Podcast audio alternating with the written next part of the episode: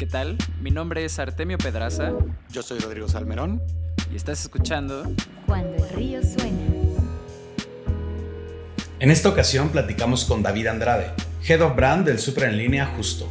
Charlamos sobre cuáles son las cualidades del mejor talento, las diferencias entre hacer diseño en startups y corporaciones y sus mejores consejos para dirigir equipos de diseño. Bienvenidos. Cuando el río suena. ¿Qué tal? Bienvenidos a todos a una edición más de Cuando el río suena, el podcast en el que invitamos a expertos y profesionales del mundo de la tecnología y la innovación para que compartan con nosotros sus mejores insights y consejos en este camino que es construir un negocio saludable de Internet. El día de hoy me acompaña, como en todas y cada una de las ediciones de este podcast, mi socio Rodrigo Salmerón. ¿Cómo estás, Ro? ¿Qué tal? Muy bien. Y nuestro invitado de esta ocasión, David Andrade, que es el Head of Brand de Justo. ¿Cómo estás, David? Hola, Rodrigo. Hola, Artemio. Bien, todo bien. Contento de estar aquí con ustedes.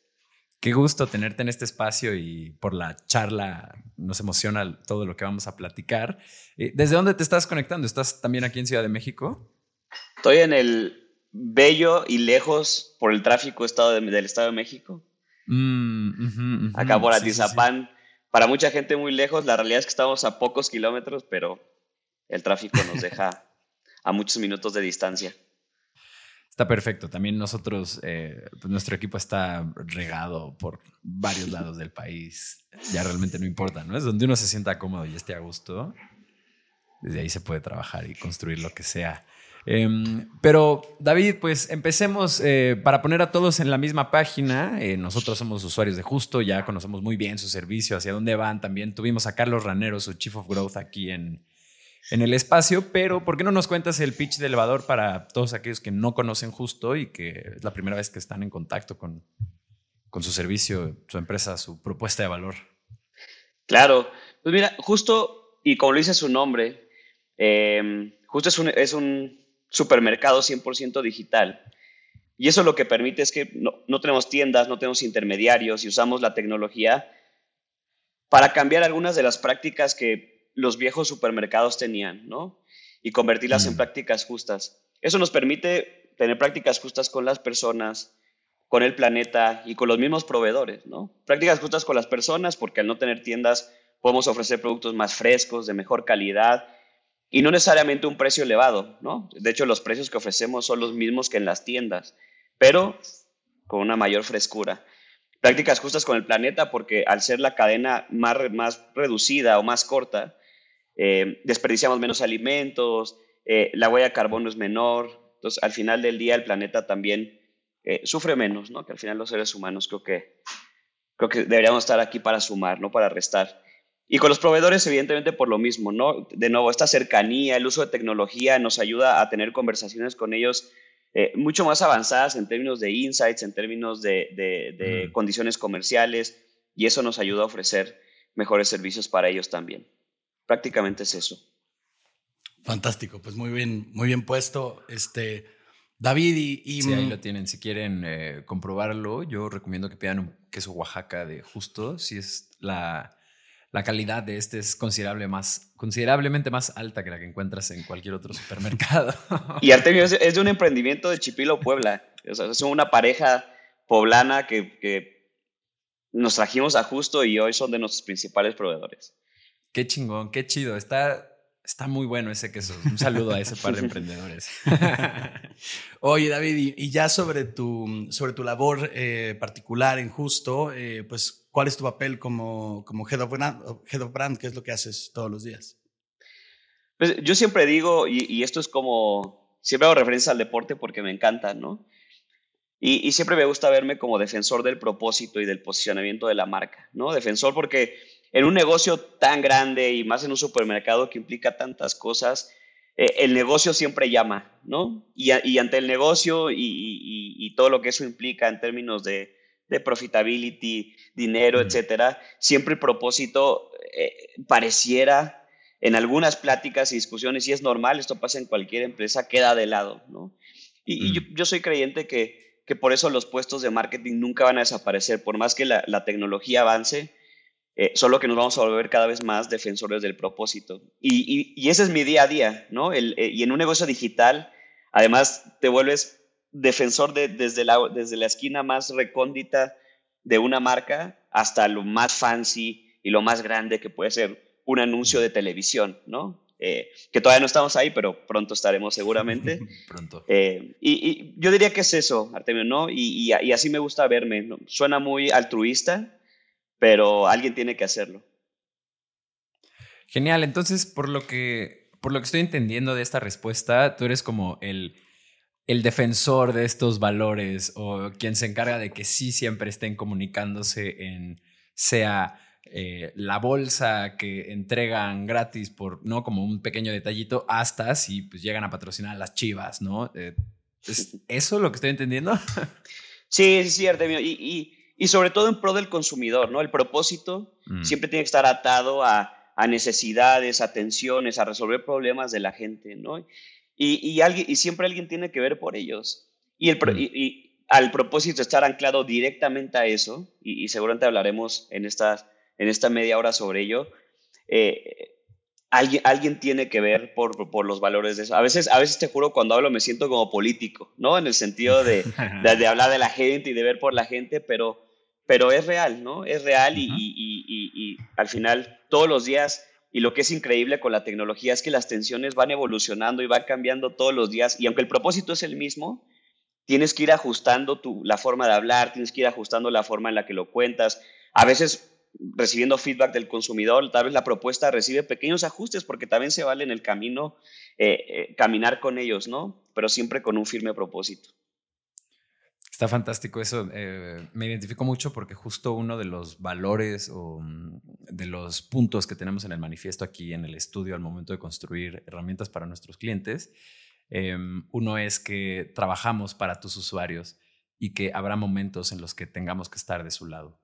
¿no? Y esto es justo en pro de eh, cuidar la experiencia, de cuidar mejores prácticas, ¿no? Eh, y esto puede aplicar desde muchísimas cosas, desde marca hasta temas de seguridad, privacidad, hasta temas de usabilidad, no los hagas hacer un paso extra, o sea, se puede extrapolar a muchísimas cosas. Em, y justo que ya estamos hablando como de, como de estos mensajes o valores o propósito, David.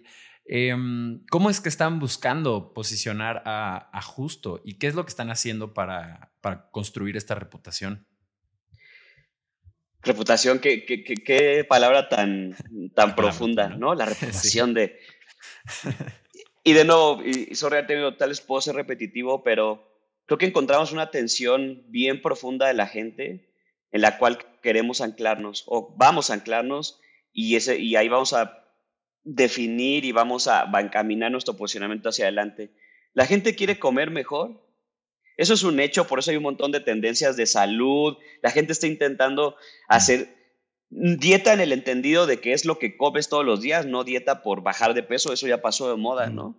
Eh, y hay un discurso muy grande alrededor de eso, eh, pero tienen que invertir un montón de tiempo, dinero, conocimiento, ¿no? Como que dices, ¿por dónde empiezo? Eh, tengo que ir a comprar tiendas especializadas, es bien complicado y, yo, y, nosotros nos hemos puesto en la mira y como objetivo ser ese supermercado que te acompaña a comer más fresco, más saludable y tal vez sin que tengas que pagar de más.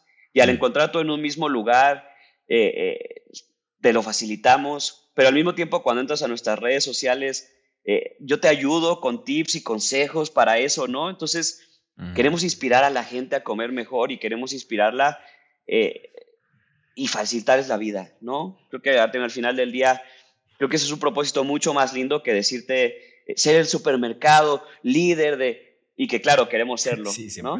Pero detrás de ello está este, esta tensión y este propósito en el que queremos anclarnos para ayudar a las personas. Y mm, mencionas entonces que en sus redes sociales, em, vamos, eh, publican y, orientan a sus, a sus usuarios para tener esta vida un poco más saludable a través de sus alimentos, ¿no? ¿Hay, ¿Hay, algún otro canal que estén aprovechando para posicionarse en esta dirección? Pero yo creo que la atención está cambiando, Rodrigo. Eh, hoy ya los anuncios te quedan muy cortos, ¿no? En un mundo de tanta información y donde la gente busca Y yo siempre, yo siempre hago el, el símil a las relaciones humanas, ¿no? Antes ligabas a través de una cita porque medio la conocías en algún lugar y, y, y, lo que podía conocer de ti en esa cita, ¿no? Hoy te investigan en Facebook, en, eh, te conocen en Tinder, luego abres una, una conversación en WhatsApp, luego te investigan en, en tus redes sociales, eh, luego tal vez tu nombre aparece en Google y dices, oye, y luego aparte le preguntas a la amiga o al amigo que tienes en común. Hoy eso es lo que hace la gente con las marcas. Entonces, sí. a, hablar de puntos de contacto hoy es hablar desde la publicidad, hablar de, de, de, de, que tu posicionamiento sea sólido cuando la gente está buscándote en Google, ¿no? Todo lo que tiene que, que tiene que ver con search eh, y, y, estar bien parado ahí, ¿no? Nuestra web, nuestra app, lo que habla, lo que decimos ahí, también es un punto de contacto, ¿no? Y, y eh, vamos a hablar también de eso, pero ese fue como mi gran parteaguas y mi eye-opener en, en, moverme de una empresa como Coca-Cola a justo, ¿no? Eh, mm. El ver cómo todos estos puntos de contacto van sumando. Luego, cuando te das de alta y te registras, te mando un mail y ahí también es otro punto de contacto.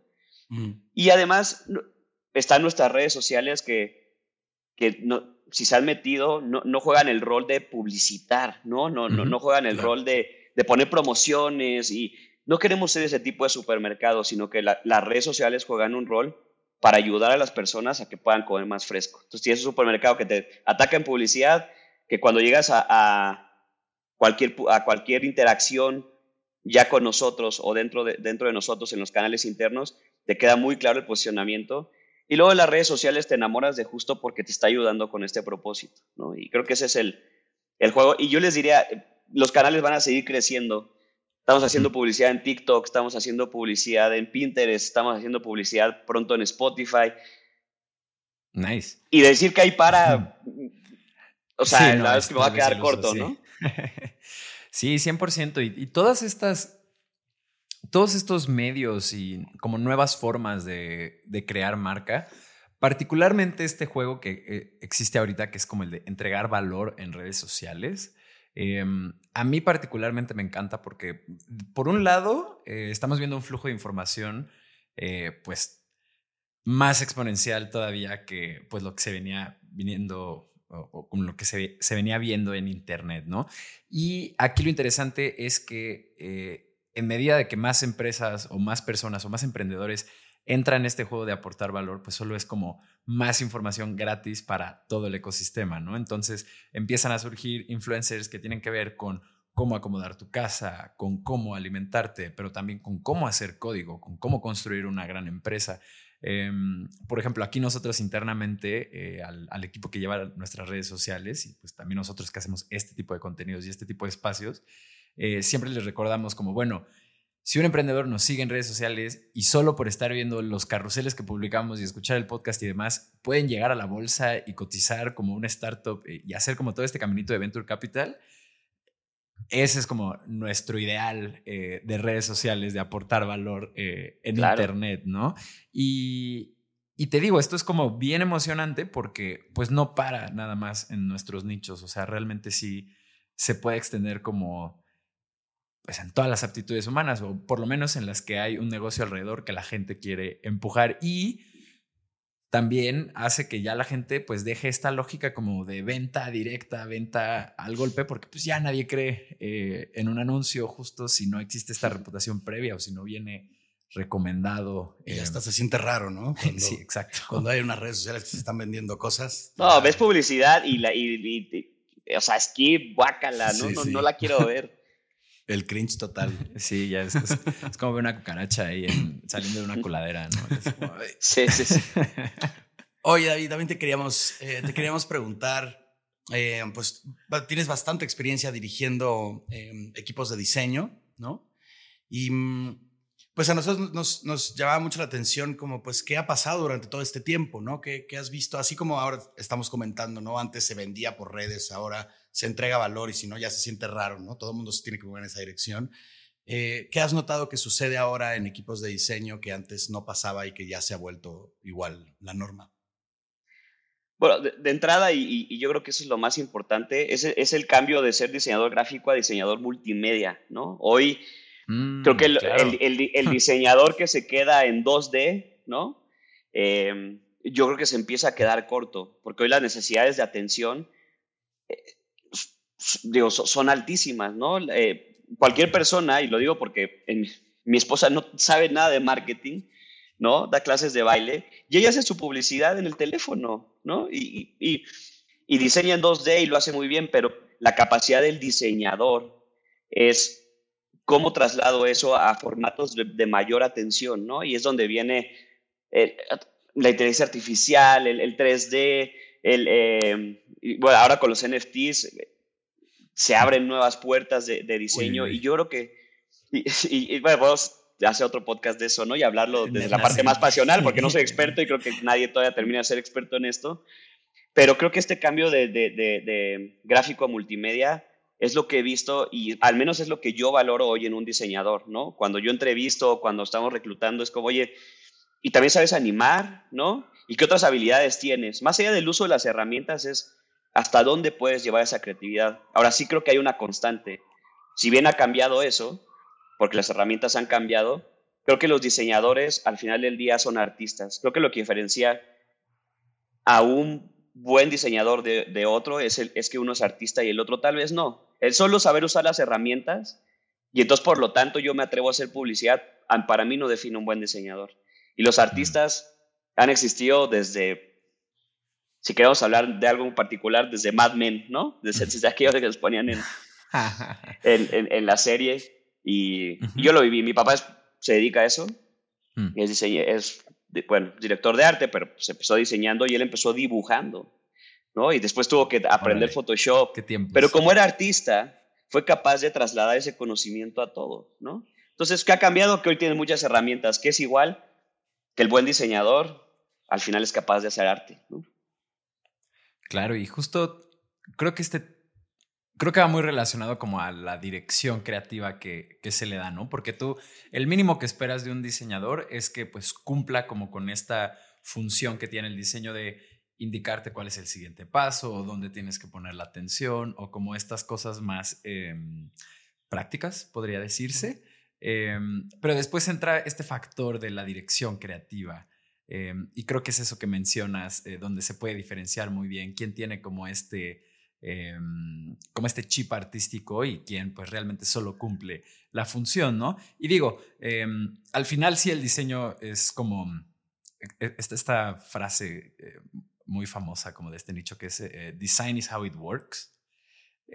pero a mí también esta parte como de la creatividad o de mm, esta chispa de tomar una metáfora del brief y como elegantemente, además de que esta cosa funcione, que tenga como ese tipo de elementos. Em, realmente eso es lo que hace como a un gran branding o a una gran aplicación de como de diseño, ¿no? No sé, ahí tú qué piensas, Ro, porque justo Ro tiene una carrera en diseño gráfico y lleva como toda la parte de diseño aquí en la empresa. Sí, pues justo es algo que tomamos en cuenta a la hora de hacer nuestras contrataciones, ¿no? Porque hacemos pruebas para ver, eh, pues, cómo, cómo trabaja cada quien, si, cómo, vamos, si se miden varios, eh, varios indicadores, ¿no? Uno de ellos podrá ser limpieza del trabajo, la composición, bueno, y todas estas cosas que es muy importante tomar en cuenta en diseño, pero eh, pues históricamente nos hemos ido siempre por las personas que tienen las respuestas más creativas, ¿no? O que hicieron algo que realmente sale de la regla, porque resolver lo pueden hacer casi todos, ¿no? O sea, un, diseñador que ya Canva ya te resuelve, ¿no? Exacto. o sea, si, si nada más se trata de sacar las cosas, pues eso es algo mucho más fácil de conseguir, pero alguien que realmente llegue y te proponga algo especial, que igual, igual ni siquiera es el trabajo más limpio, ¿no? O, vamos, pero, pero si es fresco, Si, si tiene esa chispa, pues eso es lo que nosotros buscamos, ¿sí? Oye, David, yo, sí quiero eh, picarle, eh, como pick on your brain. Em, justo para los que escuchan este podcast de capítulos anteriores, para quienes no lo saben, yo soy como un gran entusiasta como de este mundo web 3, cripto, NFTs, DeFi, todo lo que se viene em, en esta próxima década. Y ahora que lo mencionas, em, justo nosotros, pues hemos estado ya identificando un par de startups que están en el espacio, un par de inversionistas. Pronto los tendremos en este podcast, espero. Em, pero igual, cuéntanos, tú dices, no eres un experto, pero has visto qué está pasando en el espacio, ahorita lo mencionaste, sale totalmente de guion, pero... No, no, no. no. Cuéntanos ahí tu opinión y como qué estás viendo y como qué puede aplicar a como un negocio de esta década o lo que es sea. Es apasionante, Artemio. O sea, yo, yo lo veo y digo, me gusta mucho ver, porque soy un apasionado del, del, del trasfondo humano, ¿no? Mm. Eh, entonces, es una forma de revalorar la creatividad, ¿no? Es, es, yo, yo sí creo que hoy el diseño, la creatividad, y, y creo que todos hemos sido responsables de ello, ¿no? La industria en general se ha, la palabra puede sonar fuerte, ¿no? Pero se ha prostituido y era como, eh, no, no, sé, Ro, tú que eres diseñador, era como, ah, pues hay que hacer un, un, una presentación, dile al diseñador, ¿no? Y, y, era como, pero hasta suena medio despectivo, ¿no? Yo siempre le digo a, a, mis diseñadores, ustedes son el equipo de arte, ¿no? Ustedes son el equipo creativo y somos la agencia de justo. No, no, porque porque la gente suele usar la palabra diseñador como, ah, pues tráete un diseñador, ¿no? ahí. Y, y creo que los NFTs, sí, y creo que los NFTs empiezan a, a, a, aportar valor a la creatividad y a que, y a que esta gente que tal vez incluso estaban relegados, ¿no? Como que sean, a mí me tienen aquí haciendo presentaciones y yo, eh, uno de los diseñadores que tengo dibuja y, y hace personajes de estos como de cómics y, y, yo le digo, tú tienes que meterte a los NFTs mañana, o sea, eh, sí, para, y, y, y, que tu arte tenga valor, ¿no? Mi papá que dibuja y que no tiene ni idea de esto, le digo, tú dibuja, yo te los meto, tú no te preocupes, ¿no? Pero tú ponte a dibujar, porque agarra y dibuja un John Lennon en 10 minutos porque tiene la habilidad. Entonces es una forma de revalorarlo. Incluso yo le digo, te puedes retirar de esto.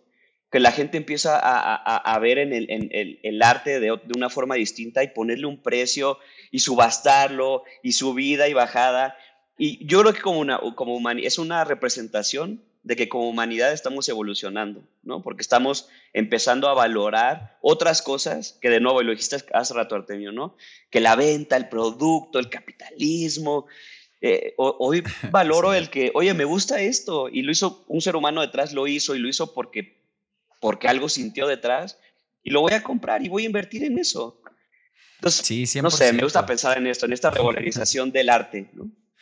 Está padrísimo. Yo creo que, em, como desde mi perspectiva en esto que mencionas, es que venimos de entrada, de, todo este tema digital, pues giró en 180 grados muchísimas percepciones de muchísimas cosas, ¿no?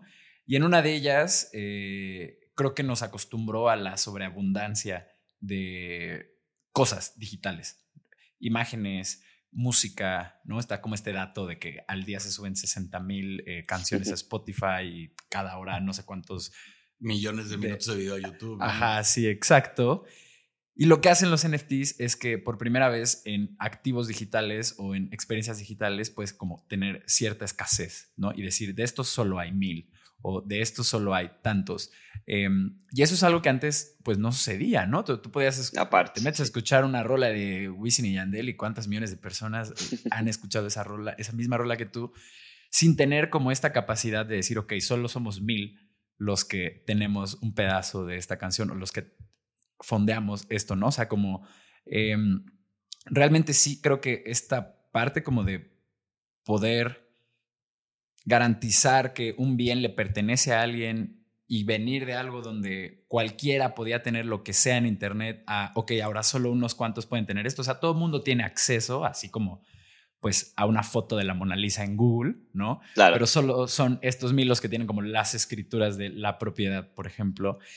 Y siento que eso en materia como de arte, productos digitales eh, y todo lo que tiene que ver realmente con Internet, eh, sí es un cambio que pues ni siquiera terminamos de entender. Y como dices, no hay expertos todavía en el tema, como que todos siguen experimentación bien cañona, pero ya que se mencionó, pues había que...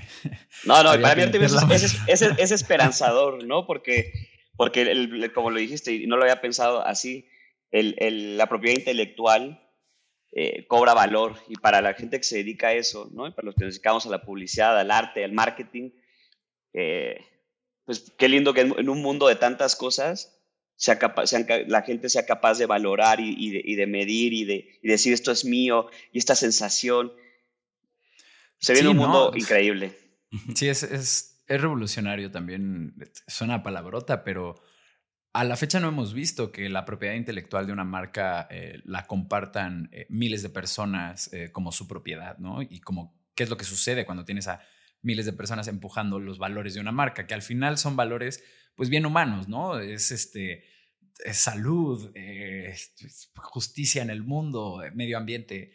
Siempre las marcas se terminan siendo valores que los humanos pues como que adoptamos, ¿no? Y por eso terminas comprando una playera de una marca que dice quién eres, ¿no? Cuando vas en el aeropuerto y ves que alguien trae, no sé, estás en otro lado del mundo y ves que alguien trae una playera del equipo de fútbol que tú tienes en México y es como, ah, ese es de los míos, ¿no? Y lo mismo pasa como, o empezará a pasar con esto, pero a ver, ya, ya nos fuimos.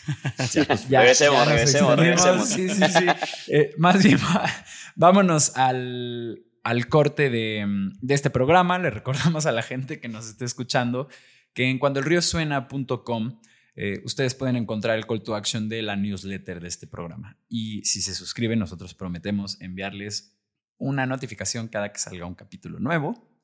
Y de igual forma, en esa newsletter viene el link para unirse a nuestra comunidad de Discord en la que estamos reuniendo a los fundadores y líderes de startups de toda Latinoamérica. Ya somos más de 100 personas ahí, así que todavía tenemos un largo camino que recorrer como comunidad, pero pues te estamos esperando si estás en este camino de construir cosas. Regresamos. Estás escuchando Cuando el río suena, un podcast de conversaciones con agentes expertos y emprendedores del mundo digital. Tus anfitriones son Rodrigo Salmerón y Artemio Pedraza, fundadores del estudio de estrategias e interfaces digitales Acueducto. Para más información, visita cuandoelriosuena.com. Si encuentras valioso este podcast, por favor ayúdanos a compartirlo con un amigo o síguenos en Spotify o iTunes. Muchas gracias. Regresamos con Rodrigo y Artemio.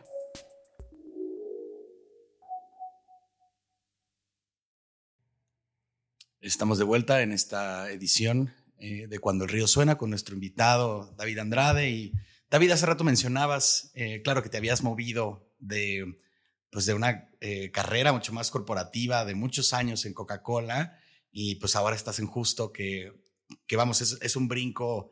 Eh, es un perfil que ya, ya alguna vez eh, habíamos tenido a, una invitada que había hecho algo similar. Por acá tuvimos a Macarena Palma, que ya es Chief of Growth en Algramo, una startup chilena, pero se pasó de ser igual, una directiva que ya llevaba casi una década en Santander, Santander. a una startup. Sí, y digo, nos, nos, interesa ver si, si notamos un patrón, ¿no? Pero ¿cuál, es tu, cuál es tu historia, ¿no? ¿Por qué decidiste eh, tomar este salto que, que, bueno, ahora tal vez esté sucediendo más, pero, pero es eh, pues inusual, sin duda?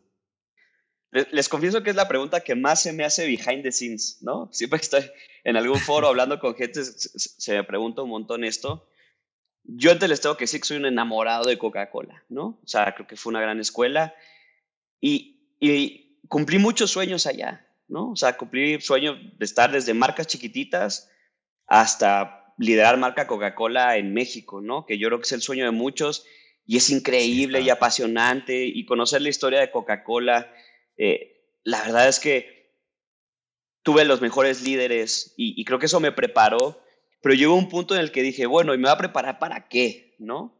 Y cuando pensé en el futuro, lo digo, y, y cuando veía los, los job descriptions de, de, otros puestos, eh, puestos más altos, o sea, como pensando en, bueno, ¿qué voy a hacer los próximos 5 o 10 años de mi vida? Siempre me encontraba con una, un bullet en los job descriptions que decía, preferentemente que venga de alguna startup, ¿no? O de algún negocio digital, o de e-commerce. Y yo decía, si me quedo aquí, tal vez me voy a tardar mucho más tiempo en aprender eso, ¿no? No, no porque Coca-Cola no mm. esté avanzando en esos términos, pero al final del día es mucho más complicado mover un transatlántico. Claro. ¿No? Que mover un. Sí, es que tú brincaste del Titanic a un yate que pues, va mucho más rápido y agarra curvas y va y se regresa y vuelve, ¿no? Y el Titanic va pues girando. Sí. Poco a poco. Y además, Artemio, no, no, sé si, si, si, yo lo llamo fortuna para mí.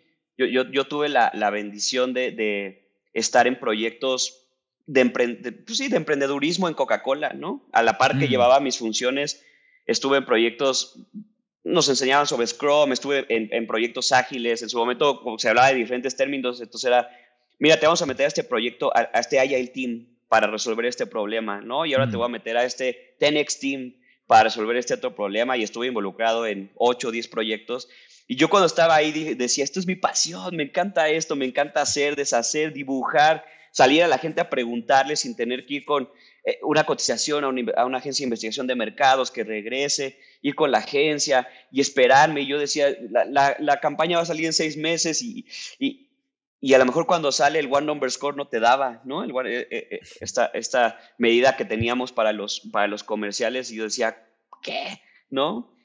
Y desde ahí, y, desde, y desde ahí se, se, se, metió como una chispa en mí que en su momento les confieso, ¿no? Yo decía, aquí en Coca-Cola todo va bien, todo en popa y aquí sigo y, quiero ser más parte de esto que llevar una marca como tal.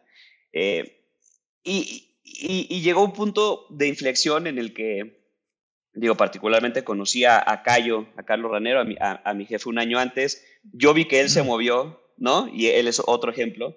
Él se movió de, modelo a, sí, a, justo. Y en algún momento platicamos antes de, eh, la vida y, de muchas cosas, nos fuimos a comer, nos conocimos cuando él estaba en modelo y yo en Coca-Cola. Y cuando se movió, yo dije, oye, ¿por qué? ¿No? O sea, este podcast yo lo tuve personalmente con él y le dije, cuéntame por qué lo hiciste.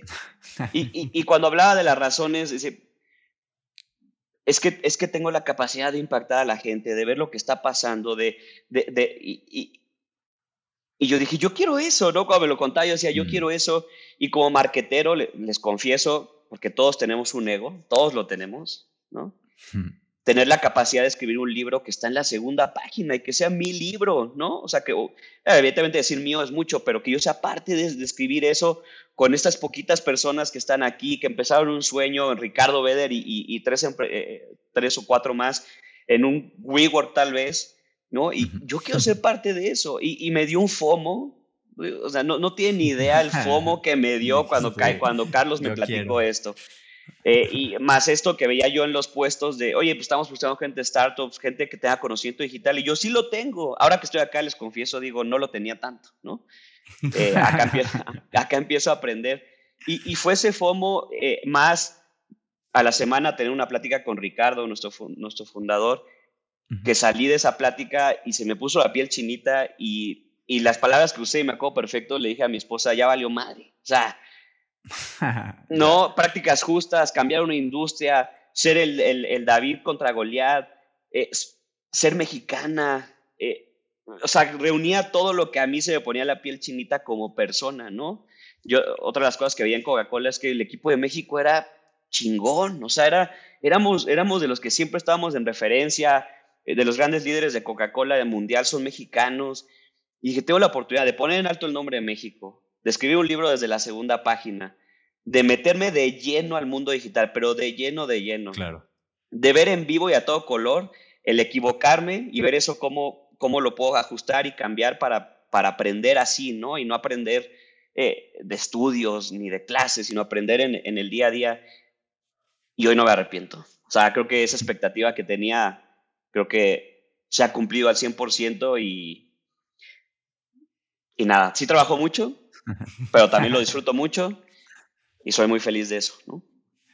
Qué bonita historia, eh, David. Justo hoy estaba viendo, hoy leí un tweet, ahorita lo estaba buscando y creo que no le di like, no lo encontré, em, pero decía, eh, los grandes negocios o las grandes corps, eh, alguien que trabaja en ellas siempre necesita tener un jefe a quien responder, un proceso a quien seguir y ciertas políticas que respetar, ¿no?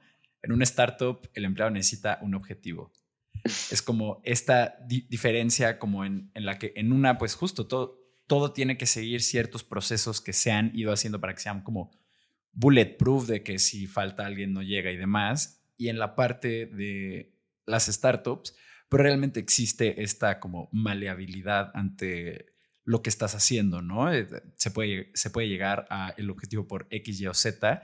Realmente tú escoges cuál de las tres es la que pruebas, ¿no? Y si falla, pues ahora te vas a X, y si falla, ahora te vas a Y, o si la X jaló, pues le metes 3X, ¿no? Em, que, la, agilidad es invaluable, ¿no? O sea, que es mucho más nutritiva que, que estar haciendo procesos tan largos, que estar tomando así decisiones tan pensadas, ¿no? Sí, mm, sí. Eh, y, David, bueno, a ver, pues ya hablamos de, claro, de los grandes beneficios del mundo del startup contra eh, estos, eh, vamos, titanes, ¿no? Que son como las corporaciones o los, o los empresones, pero también hay em, cosas en la otra dirección, ¿no? También hay cosas que hacen los empresones que pueden aprender las startups. Entonces, eh, pues, ¿qué dirías que pueden aprender? Vamos, o sea, que, te hayas llevado tú a justo, que podrían aprender otras startups de, pues, de cosas que hacen eh, corporaciones tan grandes como Coca-Cola. Y una marca tan poderosa como la de Coca-Cola. Fuera del aire, lo que le decía a Ro es como, güey, es que ellos inventaron el playbook junto con Nike y con Apple back in the days, ¿no? O sea, ellos son como de las corporaciones que empiezan a hacer marca. Sí, yo, yo, creo que en el futuro debería de haber intercambios entre los grandes titanes y las startups. Soy un creyente de eso, ¿eh? No, no, no, no soy de los que se pone del lado de una startup es mejor o estar en... Creo que, creo que ambas tienen cosas mágicas, ¿no? Y, y en eso, digo, hablar puntualmente de Coca-Cola, ¿no? No de los titanes, sino puntualmente de Coca-Cola. Creo que algo de lo que aprendí, hay un entendimiento del consumidor y hay unas ganas de de verdad impactarlo y de mejorar sus vidas, ¿no? Hoy, hoy que se pone en predicamento mucho la, la, marca en particular por el contexto y por muchas cosas, mucha gente tal vez no sabe lo que hay detrás de ello, ¿no? Que Coca-Cola, por ejemplo, fue de las primeras marcas que puso a una mujer en, la, en publicidad, por ahí de los 60, 70, en el contexto que había, imagínense, ¿no? Y, y mm. luego, los, y, y, luego por ahí en los 70 el famoso comercial este de Hilltop, ¿no? Donde, donde en tiempos de guerra y en tiempos de división y, los hippies contra el mundo capitalista, se atrevieron a poner en una colina a niños de todas las razas, colores y, eh, alturas y demás, en una colina arriba y claro, tomando una Coca-Cola, pero yo digo, ¿qué, qué, qué, qué, ganas y qué... Eh, de, de, de, hacer un cambio y de representar algo, ¿no? Y de nuevo, sorry que regrese, pero creo que también las raíces son importantes al propósito, ¿no? Y, yo creo que es algo que yo me he traído para acá, definitivamente, ¿no? Eh, y creo que las muchas de las startups a veces creo que empiezan tan rápido y van tan rápido que les es difícil sentarse a detener siempre en, bueno, ¿y qué estamos ayudando para, qué estamos solucionando a la gente?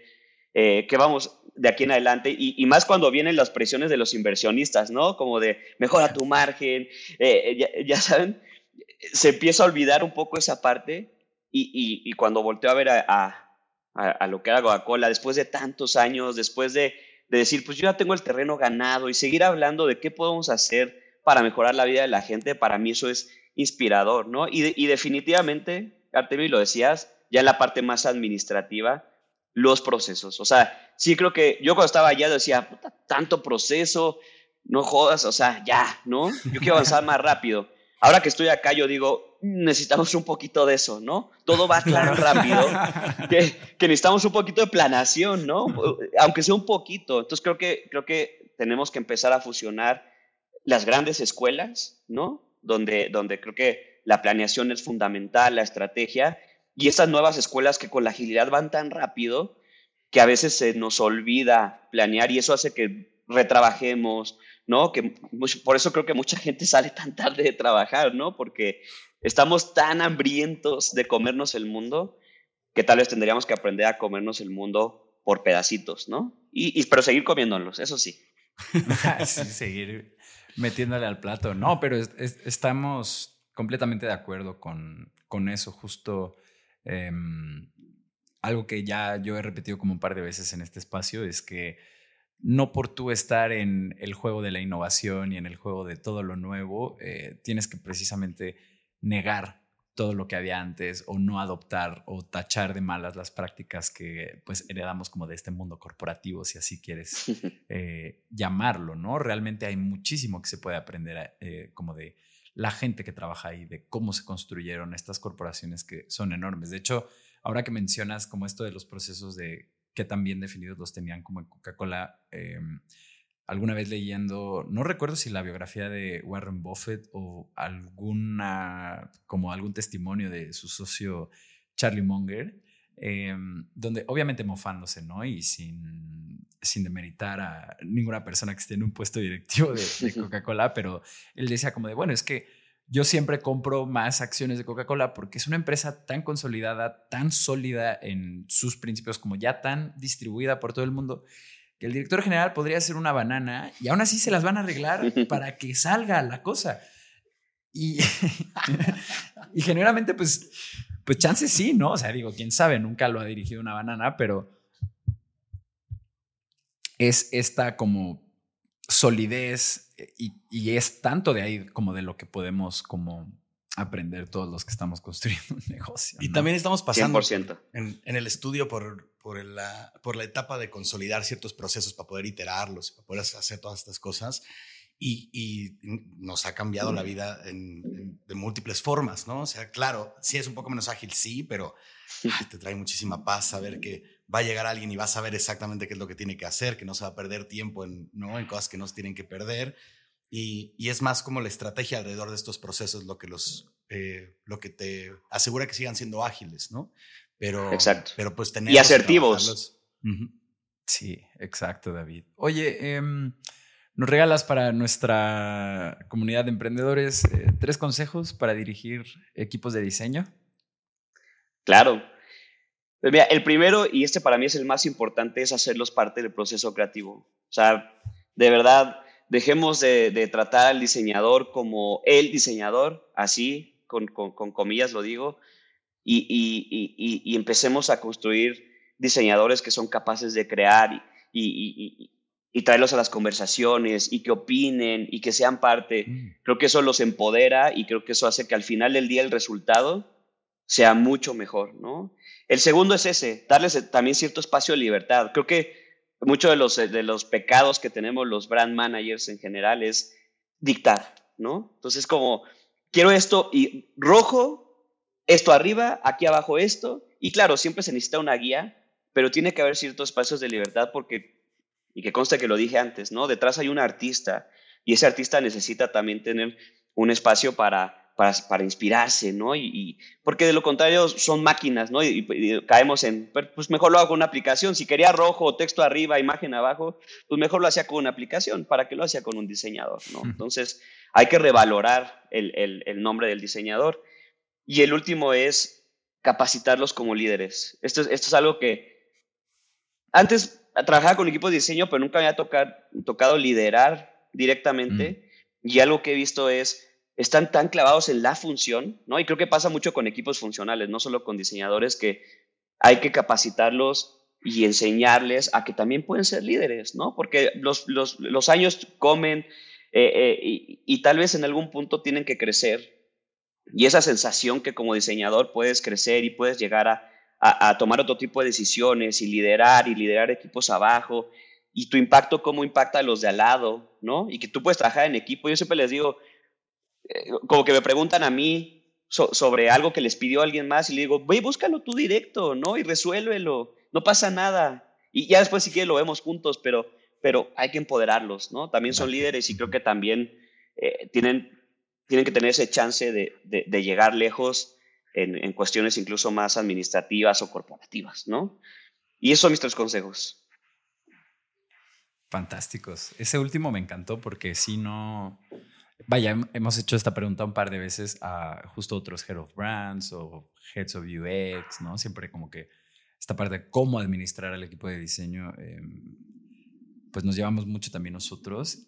Y creo que este tercer punto que mencionas, como el de prepararlos también para ser líderes o como capacitarlos en ese sentido, puede aplicar a cualquiera de las áreas de una startup, ¿no? No importa si es desarrollo o marketing, realmente puede aplicar en lo que sea. 100%. Sí, sin, duda. Y además, eso, vamos, a los managers les quita eh, presión, ¿no? A los, a los diseñadores o vamos, al, al quien está haciendo el craft le da autonomía, eh, ayuda como, como a esta parte de desarrollo personal y de carrera. Sí, sin duda que sin, sin esta independencia, pues los estás destinando a, a irse a buscar otra oportunidad donde tengan esta, esta libertad, ¿no? Y entonces, no, vamos, si no estás ayudando a tu, a tu gente o a tu equipo a crecer, pues como manager no estás realmente haciendo tu trabajo, ¿no? Claro. Y em, bueno, a ver, otra cosa que nos llevaba mucho la atención, eh, porque nos hemos, hemos estado eh, encontrándonos comentarios de, de, muchas marcas y, em, y lidiando con como como con comentarios eh, negativos que vemos allá afuera, ¿no? Sobre, eh, vamos, sobre proyectos que pues, son muy buenos, pero todo el mundo falla en cosas, ¿no? O sea, el, servicio perfecto no existe, ¿no? Entonces, sí, por ejemplo, hace unos meses te salía un anuncio de Kavak y todos los comentarios estaban llenos de hate, de cómo, odiaban el servicio, ¿no? Y pues es como de, órale, güey. si ustedes, sí, perdón, sigue. claro, pero, exactamente, ¿no? No, sí. Pero entonces, ¿qué sucede? O sea, no, pues no se cayó la empresa, ¿no? Dejó de funcionar, ¿no? O sea, como... No, hombre, se expandieron a Brasil y les falta poquito para ya comerse el mundo. Exacto, pero, pero la, la, la pregunta es, bueno, o sea, este tipo de comentarios siempre sucederán porque siempre habrá, habrá errores y siempre pues, habrá gente enojada porque pues, el servicio no puede ser perfecto para todo el mundo, por más que uno optimice los procesos, aunque ese sea el norte. ¿no? Y además, siempre es mucho más vocal la gente enojada que la gente que aplaude o, empatiza. la gente que se queda en paz se toma una siesta en paz, ¿no? y se acaba a dormir. La, gente enojada va y, lo cuenta.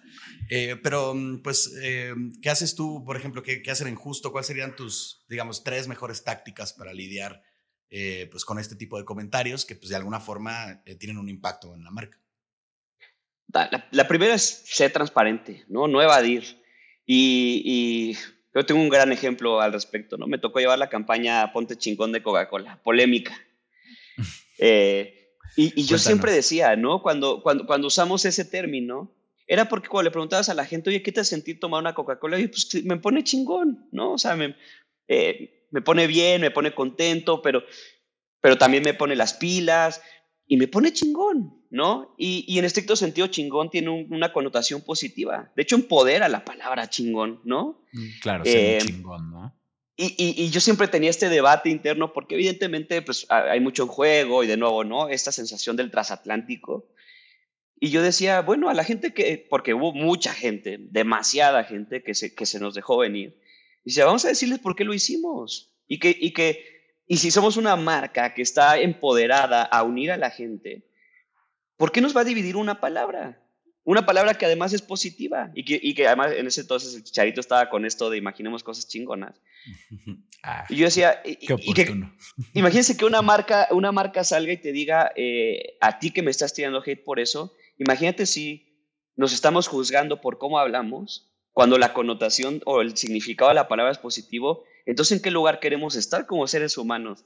¿No? Tal vez no, no contestaría tan filosóficamente como lo acabo de hacer, pero detrás de eso había un, una, ¿no? un, objetivo positivo y demás, y, yo hubiera sido mucho más transparente en términos de cómo lo afrontamos, ¿no? Y, y ahora eso, yo me lo llevo a la vida, ¿no? Y me lo llevo a, a justo, y, y me chocan, odio los comentarios de, bueno, marca el 01800, mándanos un mail aquí.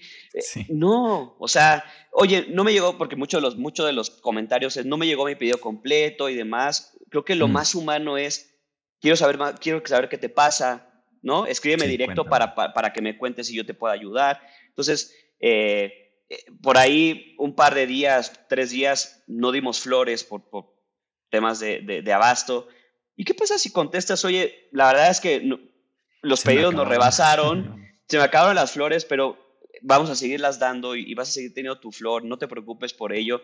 Es mucho más humano y yo creo que la gente lo agradece, ¿no? Creo que se está rompiendo, esta, se tiene que romper esta barrera de marca ser humano y decir, detrás hay otro ser humano que me está contestando. Y creo que los equipos de CRM, que, que además cada vez son más grandes y están creciendo y es mucho del mundo tecnológico, al final son seres humanos detrás, ¿no? No es la maquinita del teléfono que antes te decía, me choca hablar a los bancos y que una máquina me conteste. No saben cómo odio eso, ¿no? sí, no. Entonces, es horrible. creo que ser transparente y no evadir eh, es la primera, ¿no? La, y la segunda es ser empático, ¿no? Pensar que detrás hay una persona que tiene un problema. No puedes minimizar que un consumidor, eh, pues tal vez tiene un problema, ah, pero es uno, ¿no? Uno contra todos los que tengo, no es nada, ¿no? Hay que ser empático con esa persona y si esa persona tiene enojo y tiene algo que decir, hay que escucharlo, porque tal vez detrás de ella hay algo que podamos aprender, ¿no? Y, nos ha pasado acá que hemos, a través de, mail, hemos reclutado gente para hacer sesiones de grupo, fíjense, ya sin agencias, ¿no? Y entrevistarlos, ¿no? Y, pero a la gente que está enojada con nosotros, no, no, no, no a la gente que nos ama, que también, ¿no? Para saber por qué y, saber por qué. Y hemos aprendido un montón de cosas del servicio, de tal vez ciertos productos, de actitudes en particular de los repartidores, que eso te ayuda a ir afinando el modelo y más en una startup, ¿no? Donde hay mucho por afinar, más en los primeros años. te ayuda a afinar, pero, pero yo creo que en esa gente encuentras el, cómo crecer 10 veces más que tal vez en la gente que, te sigue y demás, ¿no? Que, de nuevo, ellos también tienen su valor y, todo, pero siempre corregir sobre lo malo eh, te va a ayudar a crecer más rápido. Entonces, por eso hablo de empatía. Y la tercera es, creo que está relacionado, pero es contestar como humano, ¿no? Hay que preparar a la gente que está detrás. Eh, y yo también siempre digo, estos famosos argumentos de venta o algo, ¿no? El, el, que el brand manager escribía como, mira, estas son las tres cosas que tienes que decir. Y tal vez se tiene que crear más bien una cancha, ¿no? Mira, estos somos, esto es lo que defendemos, estos son nuestros valores. Eh, y, y, tal vez a, las personas que están detrás de, de, contestar los comentarios y demás, volverlos una persona del target, ¿no? En nuestro, en nuestro caso son mujeres de 35 años y entonces tú detrás eres una mujer de 35 años que, que, que, una amiga te está contando una queja y tú tienes que tratar de ayudarla, ¿no? Porque eres su amiga, la amiga con la que te vas a tomar el café. Entonces lo sitúas en una, en, en, una escena donde, donde así hay que humanizar las respuestas, ¿no? Porque, porque lo contrario, o de nuevo, se vuelve como la máquina del banco que te contesta y, y que no creo ser el único que odia eso, ¿no? Esta sensación de una máquina detrás te da impotencia y te da rabia y dices, ¿por qué una máquina me contesta si yo quiero que me ayuden, ¿no? Entonces, eh, digo, es difícil de escalar eso, pero... En la cara. Pero creo que tenemos que solucionarlo, ¿no? Y esto se relaciona a este viaje de los mercados, ¿no? De cómo... De, cómo, antes. ah, sí, uff, esto es genial. Hay, hay un libro que se llama The Clue Train Manifesto, lo escribieron gente muy visionaria por ahí del 2000, 2003, 2004.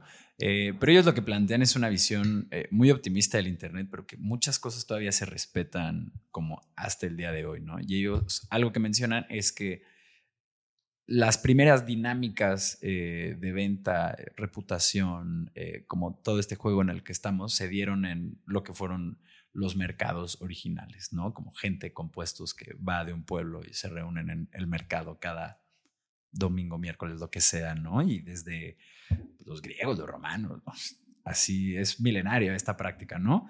Em, y lo que sucedía en estos mercados es que lejos de ser corporaciones hablando con marcas y billboards y dando como estos broadcast messages que son en televisión o en periódico. Y tal, ¿no? Así es Em, lo que sucedían en esos espacios eran conversaciones humanas, ¿no? Eh, e importaba tu reputación personal más allá de cómo llamabas a tu negocio y demás, ¿no? E Internet lo que permite es nuevamente eh, este tipo de dinámicas, pero a escala, ¿no? Y creo que eso hace mucho sentido en medida de que lo que estamos viendo ahorita es que la gente tiende a confiar más en un negocio que pone la cara del founder o que pone la cara de quien está eh, al mando o de responsable al frente, ¿no? Em, que en una que se esconde detrás de, pues, billboards o de broadcast messages, ¿no? O sea, realmente este tema de la conversación y de la reputación humana, ¿no? O sea, digo, nosotros lo estamos haciendo en este instante, ¿no? Es como, it's our fucking skin in the game, son nuestras caras, es nuestra reputación la que está en juego, como sí de la mano de esta marca que es Acueducto, eh, pero realmente la asocian como con nosotros, ¿no? Y eso se extrapola a gente que es la que se va a encargar de darte tu dieta, de eh, cubrirte legalmente si hay un problema, eh, y así en todos los mercados y todas las industrias. Em, pero bueno, esa es una lectura que les recomiendo a todos los que están en este espacio. Es como viejo clásico de los 2000, es gente visionaria que pues, sí le pegó y dice como de, ah, estos mans, qué listos. Em, pero bueno, estamos llegando al final de este capítulo, David. Ha sido una gran conversación. Y la siguiente pregunta la hacemos siempre eh, de cajón. Es la misma pregunta que haríamos si nosotros fuéramos eh, un inversionista de Venture Capital, a un fundador o líder de cualquier startup.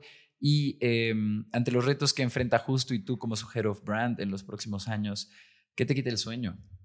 Qué pregunta tan profunda, eh, pero, pero me encanta. O sea, yo creo, que, yo creo que el mundo se está volviendo menos superficial. Yo soy un positivo del mundo y un romántico, ¿no? En, el mundo digital, yo soy, yo soy ese, ese, ese, ese ser positivo que, que ante todos los apocalípticos, y es que el mundo se está yendo a la miel, yo soy el que dice, oye, pero detrás de eso hay mejores prácticas, la tecnología está ayudando a mejorar un montón de cosas.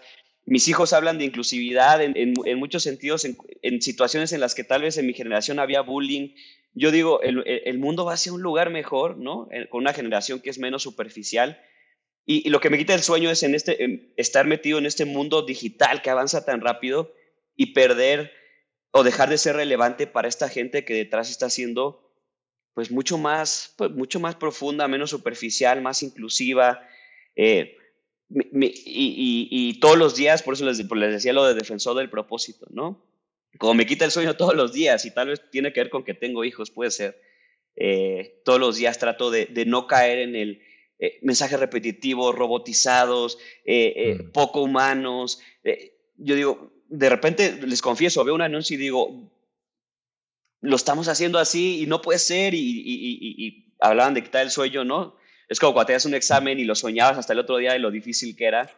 Eh, eso es lo que me quita el sueño, ¿no? Eh, eh, los retos que vienen de justo es no perder esta parte humana del propósito, de por qué nació, de defender las prácticas justas. yo espero que de aquí a, a, muchos años más, y es más siempre, y sea infinito, siga siendo así, ¿no? Si, si, eso se pierde o algo, tienen toda la, toda la, el, el, poder de reclamarme y decirme, tú me dijiste, David, que no iban a hacer eso, ¿no? Volver y, este clip. Y me, y me, va a servir para regresar, exacto, y decir, tienen toda la razón. Muy bien, pues ya queda aquí registrado para la historia. David. La eh, promesa. Exacto. es una eh, promesa. Muchísimas gracias por, eh, por tu tiempo, por venir a compartir aquí este espacio. Em, le recuerdo a toda la gente que está escuchando que en cuandoelriosuena.com ustedes pueden encontrar el call to action para la newsletter de este programa. Y si se suscriben, nosotros prometemos enviarles una notificación cada que saquemos un capítulo nuevo. Y de igual manera, en ese correo de confirmación de la newsletter podrán encontrar el link para unirse a nuestra comunidad de Discord. Si estás construyendo un negocio, acércate a esta comunidad. En esta hay CEOs, CPOs, CTOs, abogados, inversionistas, gente que también está construyendo eh, startups. Entonces, realmente eh, ahí nos estamos echando la mano entre todos. Si tienes una duda en cualquiera de las áreas, estamos felices de ayudarte. Em, disclaimer, las, las consultorías con Acueducto tienden a ser un poco altas de precio y en este momento, quien sea que pregunte lo que sea en ese Discord, yo de manera gratis estoy dispuesto a ayudarlos en lo que sea que estén atorados. Em, así que aprovechen este espacio, lo estamos construyendo apenas y únanse. Nuevamente, David, muchísimas gracias por tu tiempo, por tu atención. Ro, Belmont, Frida, Jock, Viri, todo el equipo detrás de este podcast. Muchas gracias. Nos vemos a la próxima.